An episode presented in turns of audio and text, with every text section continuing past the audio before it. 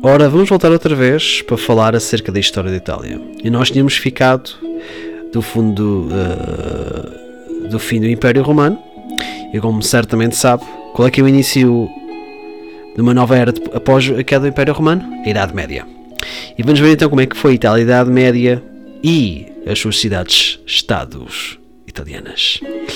O governo de Odoacro chegou ao fim quando os ostrogodos, sob a liderança de Teodorico, conquistaram a Itália Décadas depois, os exércitos do imperador oriental Justiniano entraram na Itália com o objetivo de restabelecer o domínio imperial romano, o que levou à guerra gótica que devastou todo o país com fome e epidemias. Se acabou permitindo que outra tribo germânica, os lombardos, assumisse o controle de vastas regiões da Itália. De facto, estes tais lombardos criaram até uma certa arte linda, uma trilogia crua de ferro da Lombardia, da Lombardia que durante séculos foi um símbolo dos reis da Itália. Em 651, os lombardos tomaram Ravenna, ponte fio ao domínio bizantino no norte da Itália. Enfrentando uma nova ofensiva lombarda, o papado pediu ajuda aos francos. Isto poderá estar relacionado com a defesa do Carroccio durante a Batalha de Legnano, que pode ser vista num quadro por Amos Cassioli feito em 1160. Em 1656, as forças derrotaram os lombardos, as forças francas derrotaram os lombardos e deram ao papado autoridade legal sobre grande parte da Itália Central, estabelecendo assim os Estados Papais. Em 800, Carlos Magno foi coroado imperador do Sacro Império Romano pelo Papa da Basílica São Pedro. Após a morte de Carlos Magno, em 814, o novo império logo se integrou sob os seus fracos sucessores. Houve um vácuo de poder da Itália como resultado disso.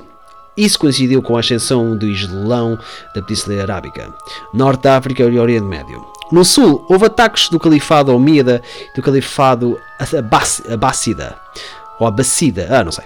No norte havia um poder crescente de comunas. Em 852, os sarracenos tomaram Bari e ali fundaram um emirado. O domínio islâmico sobre a Sicília vigorou a partir de 902 e o domínio completo da ilha durou de 965 a 1101. A virada do milênio trouxe um período de renovada autonomia da história italiana. No século XI, o comércio recuperou-se lentamente à medida que as cidades começaram a crescer novamente. O papado recuperou a sua autoridade e empreendeu uma longa luta contra o Sacro Império Romano. Estes tios estavam sempre a combater uns com os outros. Há controvérsia de investidura, um conflito sobre duas visões radicalmente diferentes sobre se as autoridades seculares, como reis, condes ou duques, têm algum papel legítimo nas nomeações para cargos eclesiásticos, como bispados, foi finalmente resolvida pela Concordata de Worms em 1122. Embora os problemas continuaram em muitas áreas da Europa até o final da era medieval. No norte, uma liga lombarda de comunas lançou um esforço bem sucedido, tem a ver com os comunistas, para conquistar a autonomia do Sacro Império Romano, derrotando o imperador Federico Barbarossa na Batalha de Legnano em 1176. Que tem a ver? Tem a ver com. Exatamente. Ok. Tem a ver com aquilo que eu falei há bocado. Uh, do sul, os normandos ocuparam as posições lombardas e bizantinas, pondo fim à presença de seis séculos de ambas as potências da península. Uh, eu não sei se isto estará relacionado com a altura do Marco Polo estar na corte de Kublai Khan, que pode ser visto na pintura de Tranquilo Cremona de 1863. Mas Aliás, acho que até um bocado cedo mais. Mas, vamos, mas antes disso, vamos falar de outras coisas. As poucas cidades-estados independentes também foram subjugadas. Durante o mesmo período, os normandos também acabaram com o domínio muçulmano de Sicília. Em 1130, Rogério II da Sicília iniciou seu, o seu domínio sobre o rei normando da Sicília. Roger II foi o primeiro. Rogério, pronto. Foi o primeiro rei da Sicília e conseguiu unir todas as conquistas normandas do sul da Itália a um reino com um forte governo centralizado. Em 1155, o imperador Manuel Comneno tentou recuperar o sul da Itália dos normandos. Mas a tentativa falhou e em 1158 os bizantinos deixaram a Itália. O reino normando da Sicília durou até 1194, quando Sicília foi reivindicada pela dinastia Hohenstaufen alemã. O reino da Sicília duraria sob várias dinastias até o século XIX. Ora, hum, por acaso a atual bandeira da moderna marinha italiana está exibindo, ou bem exibe, o brasão de armas de Veneza, Génova, Pisa e Almafi, as mais proeminentes repúblicas marítimas. E isto corresponde, e aliás, engraçado porque isto, pelos vistos, a Marinha Italiana já tinha várias rotas comerciais e, que pertenciam a colónias do Império Genovês e Veneziano. Entre os séculos XII e XIII, a Itália desenvolveu um padrão político peculiar, significativamente diferente da Europa feudal ao norte dos Alpes. Como nenhum poder dominante emergiu como em outras partes da Europa, essa Estado oligárquica tornou-se a forma predominante de governo, mantendo o controle direto da Igreja e o poder imperial à distância. As muitas cidades-estado independentes prosperaram por meio do comércio, com base nos primeiros princípios capitalistas, criando as condições para as mudanças artísticas e intelectuais produzidas pelo Renascimento. As cidades italianas pareciam ter saído do feudalismo, de modo que a sua sociedade era baseada em mercadores e no comércio. Mesmo as cidades e estados do norte também eram notáveis pelas suas repúblicas mercantis, especialmente a República da Veneza. Em comparação com as monarquias feudais e absolutas, as comunas italianas independentes e as repúblicas mercantis gozavam de relativa liberdade política que impulsionou o avanço científico e artístico. Durante este período, muitas cidades italianas desenvolveram formas republicanas de governo, como as repúblicas de Florença, Lucca, Gênova, Veneza e Siena. Durante os séculos 13 e 14, as cidades tornaram-se importantes centros financeiros e comerciais a nível europeu. Mas uns sítios que tenha havido ocupamentos que beneficiaram de toda esta coisa. Apesar que isto é um, acho que será um último resquício de feudalismo, é o Castelo Aragonês em Reggio Calabria. Será que era de um castelo uma pessoa? Ah, ok. Feito por Fernando I de Aragão. Graças à sua posição favorável entre o Oriente e o Ocidente, cidades italianas como Veneza tornaram-se centros comerciais, bancários e nacionais, encruzilhadas intelectuais. Milão, Florença e Veneza, assim como várias outras cidades-estado italianas, desempenharam um papel inovador crucial do desenvolvimento financeiro, criando os principais instrumentos e práticas bancárias e o surgimento de novas formas de organização social e económica. Durante o mesmo período, a Itália viu o surgimento das repúblicas marítimas Veneza, Génova, Pisa, Almafi, Ragusa, Ancona. Este nome é muito feio. Gaeta. Não, não é nada, é bonito. Gaeta e Pequeno Noli. Nos séculos X ao XIII, essas cidades construíram frotas de, de, de séculos X ou, ou 13. Enganei. Essas cidades construíram frotas de navios tanto para a sua própria proteção quanto para apoiar extensas redes comerciais em todo o Mediterrâneo, levando a um papel essencial nas cruzadas. As repúblicas marítimas, especialmente Veneza e Génova, logo se tornaram as principais portas do comércio da Europa com o Oriente, estabelecendo colónias até o Mar Negro e muitas vezes controlando a maior parte do comércio com o Império Bizantino e o mundo islâmico do Mediterrâneo. O Condado de Savoy expandiu ou de Savoia, expandiu o seu território para a península do final da Idade Média, enquanto a Florença desenvolveu-se como uma cidade-estado comercial e financeira altamente organizada, tornando-se por muitos séculos a capital europeia da seda, lã, bancos e joias. E agora vamos falar do Renascimento. Ou especificamente do Renascimento italiano. Entre um dos mais, melhores exemplos de que, pensamos do Renascimento, é de David de Michelangelo um dos símbolos do Renascimento italiano. A Itália foi o principal centro do Renascimento, cujo florescimento das artes, arquitetura, literatura, ciência, historiografia e teoria política influenciou toda a Europa. No final da Idade Média, o centro e o sul da Itália, outrora o coração do Império Romano e da Magna Grécia, respectivamente, eram muito mais pobres do que o norte. Roma era uma cidade em grande parte em ruínas, e os Estados Papais eram uma região vagamente administrada com pouca lei e ordem. Em parte por causa disso, papado mudou-se para Avignon, na França. Nápoles, Sicília e Sardenha estiveram por algum tempo sob domínio estrangeiro. As rotas comerciais italianas que cobriam o Mediterrâneo e além eram os principais canais da cultura e do conhecimento. Já de Estado da Itália se expandiram muito durante este período e cresceram em poder para se tornarem de fato totalmente independentes do Sacro Império Romano. A peste negra em 1348 infligiu um golpe terrível na Itália, matando talvez um terço da população. A recuperação do desastre demográfico e económico levou a um ressurgimento de cidades, comércio e economia que estimulou muito a fase sucessiva do humanismo e renascimento, séculos XV a XVI, quando a Itália voltou a ser o centro da civilização ocidental, influenciando fortemente os demais países europeus com cortes como Este em Ferrara e Medici em Florença. Outro exemplo de cultura renascentista italiana. O Homem Vitruviano de Leonardo da Vinci, que representa, ou está representando, as proporções humanas ideais, conforme descrito pelo arquiteto romano Vitruvius. É uma obra-prima por excelência do Renascimento. O Renascimento foi assim chamado porque foi o renascimento não só da, da economia e da urbanização, mas também das artes e da ciência. Argumentou-se que esse renascimento cultural foi alimentado por enormes redescobertas de textos antigos que haviam sido esquecidos durante séculos pela civilização ocidental, escondidos em bibliotecas monásticas ou no mundo islâmico, bem como as traduções de textos gregos e árabes para o latim. A migração para o oeste em intelectuais que fugiam do desmoronado Império Romano do Oriente nessa época também desempenhou um papel significativo. O nascimento italiano começou na Toscana, centrado na cidade da Florença. Em seguida, espalhou-se para o sul, tendo um impacto especialmente significativo em Roma, que foi amplamente reconstruída pelos papas do Renascimento. O Renascimento italiano atingiu o auge do século XVI. Os ideais renascentistas primeiro se espalharam de Florença para os estados vizinhos de Toscana, como Siena e Lucca. A arquitetura e a pintura toscana logo se tornaram um modelo para todas as cidades-estado do norte e centro da Itália, já que a variedade toscana língua italiana passou por dominar em toda a região, especialmente na literatura.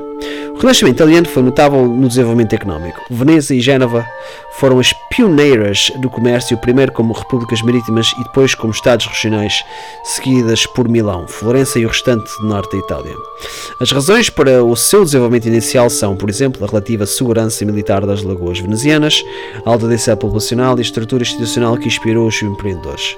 A República de Veneza foi o primeiro verdadeiro centro financeiro internacional que emergiu lentamente do século IX até o seu auge do século XIV. Títulos negociáveis, como um tipo de título como usado, foram inventados pelas cidades-estados italianas, como Veneza e Génova, no final da Idade Média e início do Renascimento. Um exemplo também, talvez arquitetónico, terá, será a Catedral Santa Maria del Fiore em Florença, que tem a maior cúpula de tijolos do mundo e é considerada uma obra-prima da arquitetura italiana e mundial. Um, também outro exemplo também vale a pena referir já agora, aproveito, é o Nascimento de Vênus de Botticelli, que terá sido feito cerca de 1402 em 1085. Mas vamos falar de outro relacionado, claro, literatura, filosofia e ciência deste, desta altura. Os relatos da literatura renascentista geralmente começam com Petrarca, mais conhecido pela sequência de sonetos vernaculares elegantemente polida de Il Cassonieri, pela coleção de livros que ele iniciou, e seu amigo e contemporâneo Giovanni Boccaccio, autor de Do Camarón.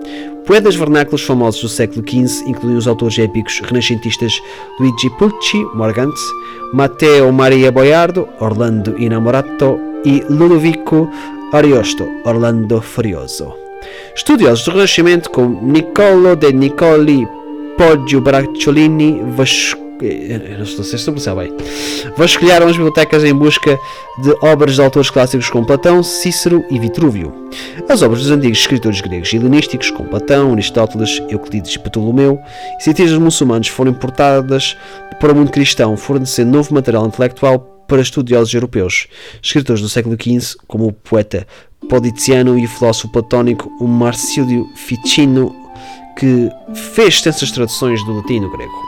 Outros estudiosos gregos do período foram dois monges do mosteiro de Seminara, na Calábria. Eles eram Balan de Seminara e o seu discípulo Leonzio Pilato, também de Seminara. Balan era mestre em grego e foi o primeiro professor de Petrarca e Giovanni Boccaccio da língua. Hum. What? Ok. Pelo que eu percebi, foi professor dessa língua, da língua grega, tanto para Petrarca uh, e Giovanni Boccaccio. Leonzio Pilato fez uma tradução quase palavra por palavra das obras de Homero para o latim para Giovanni Boccaccio. No início do século XVI, Balesseria Castiglione, com o livro de corteção, expôs a sua visão do cavalheiro e dama ideais enquanto Nicolau Maquiavel, em O Príncipe, estabeleceu as bases da filosofia moderna, especialmente da filosofia política moderna, da qual a verdade efetiva é considerada mais importante, é considerada mais importante que qualquer ideal abstrato. Também estava em conflito direto com as doutrinas católicas e escolásticas dominantes da época sobre como considerar a política e a ética. Agora vamos passar para a arquitetura, escultura e pintura, que já falei há bocado. A pintura renascentista italiana exerceu uma influência dominante da pintura europeia subsequente. Isto é ver qualquer, quase qualquer pintura ocidental. durante séculos depois, com artistas como Giotto di Bondone Mazzaggio, Piero della Francesca, Domenico Ghirlandaio Perugino, Michelangelo, Rafael, Botticelli, Leonardo da Vinci e Tiziano. O mesmo vale para a arquitetura quatro destes eram tartarugas ninjas. O mesmo vale para a arquitetura praticada por Borneschi, Leonardo Alberti, Andrea Palladio e Bramante. As suas obras incluem a Catedral de Florença, a Basílica de São Pedro em Roma e o Tempio Malestetiano, em Rimini. Por fim, a Aldine Press, fundada pelo topógrafo Aldo Manuccio, atuante, uh, que atua em Veneza, sobre o tipo itálico e o pequeno livro impresso. Ah, o, o estilo de escrita itálica, ou itálico, fonte itálico. Uh, relativamente portátil e barato, que podia ser levado no bolso, além de ser a primeira a publicar edições de livros em grego antigo. No entanto, apesar das contribuições culturais, alguns historiadores atuais também veem a época com o início da regressão económica da Itália, devido à abertura das rotas comerciais atlânticas e repetidas invasões estrangeiras, e do pouco congresso da ciência experimental, o que tornou os seus grandes avanços da cultura protestante do século XVII. Também é da Itália que está muito associado Cristóvão Colombo. Isto é, era dos descobrimentos, não é? Que quando que ele liderou uma expedição uh, ao Novo Mundo em 1492. Suas viagens são celebradas como a descoberta das Américas do ponto de um visto europeu e abriram uma nova era da história da humanidade e o contato sustentado entre os dois mundos. Descoberta das Américas do ponto de vista europeu. Bem, não posso mentir quanto a isso. A queda de Constantinopla levou à imigração de estudiosos, ou à imigração, migra, pronto, o que quiserem, estudiosos e textos gregos para a Itália, alimentando a redescoberta do humanismo greco-romano. Governantes humanistas como Federico de Montefeltro e o Papa Pio II trabalharam para estabelecer cidades ideais onde o homem é a medida de todas as coisas e, portanto, fundaram Urbino e Pienza, respectivamente. Pico della Mirandola escreveu a Oração sobre a Dignidade do Homem, considerado o manifesto do humanismo renascentista, qual enfatizou a importância do livre-arbítrio dos seres humanos. O historiador humanista Leonardo Bruni foi o primeiro a dividir a história da humanidade em três períodos: Antiguidade, Idade Média e Modernidade. A segunda consequência da queda da Constantinopla foi o início da Era dos Descobrimentos.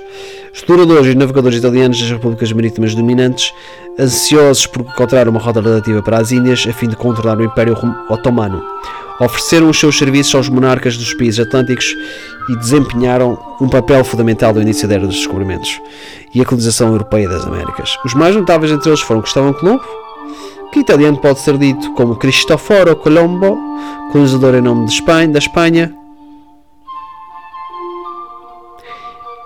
Ele acabou por colonizar por acidente. Ah, não interessa. Mas sim, foi considerado um monstro mesmo para a altura. A quem uh, atribui-se a descoberta do Novo Mundo e a abertura das Américas para a conquista e colonização dos europeus. Não vou continuar. John Cabot, que na verdade está o nome inglês, o tsunami da italiana é Giovanni Cabotto, que navegava por Inglaterra, que foi o primeiro europeu a pisar da Newfoundland, Nova Terra encontrada, e a explorar partes do continente norte-americano em 1492. Américo Vespucci, que navegava por Portugal. Ah, este gajo navegava por Portugal, não sabia! Na verdade é Amerigo Vespucci, que navegava por Portugal, que mostrou pela primeira vez, por volta de 1501, que o Novo Mundo, portanto o Brasil, não era a Ásia como inicialmente conjecturado, mas um quarto continente anteriormente desconhecido para as pessoas do Velho Mundo. A América recebeu o nome dele. E Giovanni de Varrazano, a serviço da França, conhecido como o primeiro europeu a explorar a costa atlântica da América do Norte entre a Flórida e New Brunswick em 1524. Pronto. Uh, o que é que também aconteceu deste, uh, deste tempo? Infelizmente, foi uma guerra incessante. Ou as guerras assim incessantes, não é?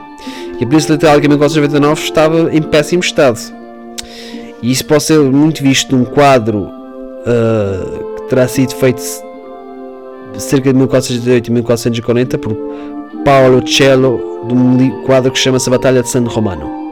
No século XIV, o norte da Itália e o centro alto da Itália foram divididos em vários estados-estado em guerra, sendo os mais poderosos Milão, Florença, Pisa, Siena, Génova, Ferrara, Mantua, Verona e Veneza. Faz lembrar a história dos estados da, pronto, da, da Grécia antiga.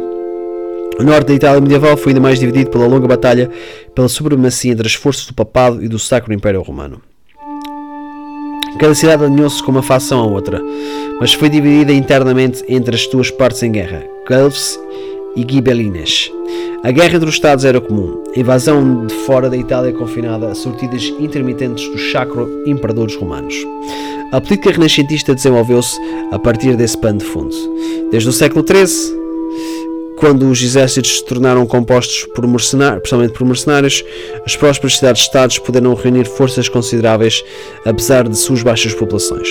No correr do século XV, as cidades-estados estados mais poderosos anexaram os seus vizinhos menores.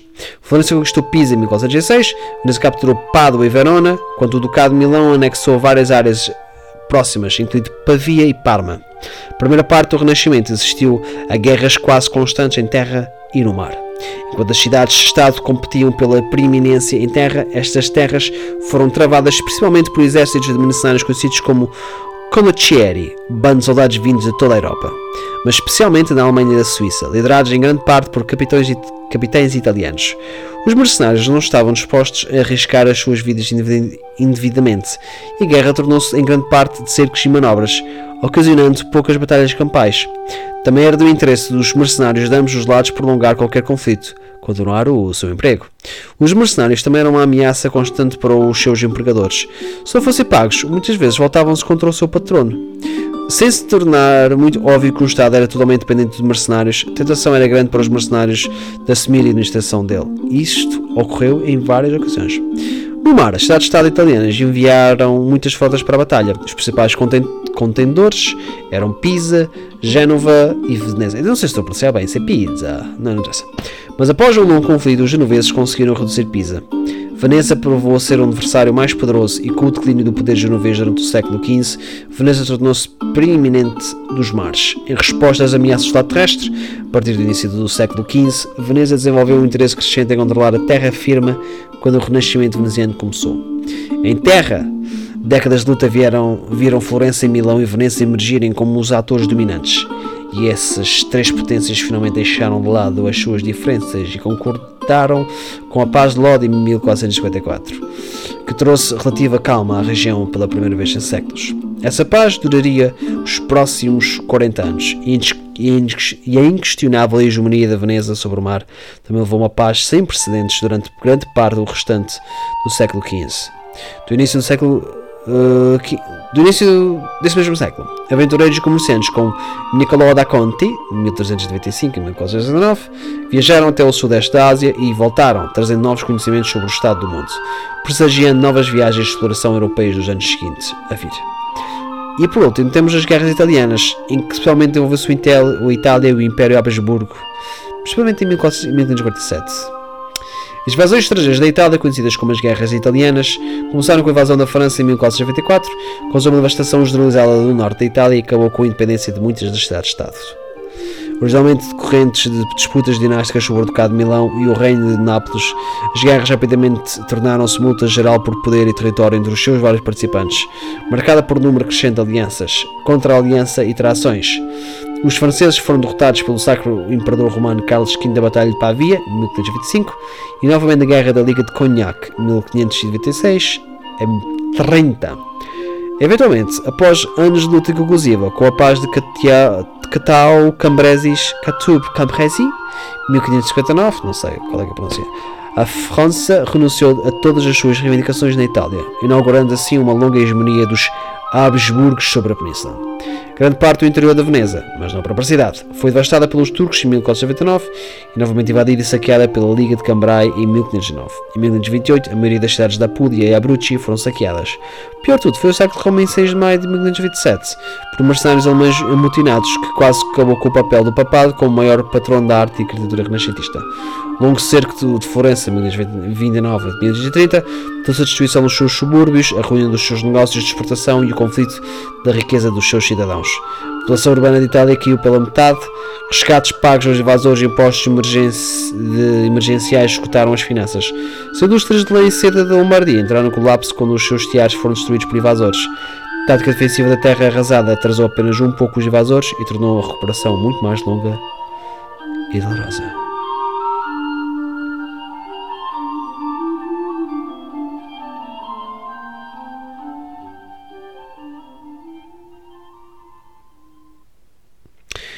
Pronto.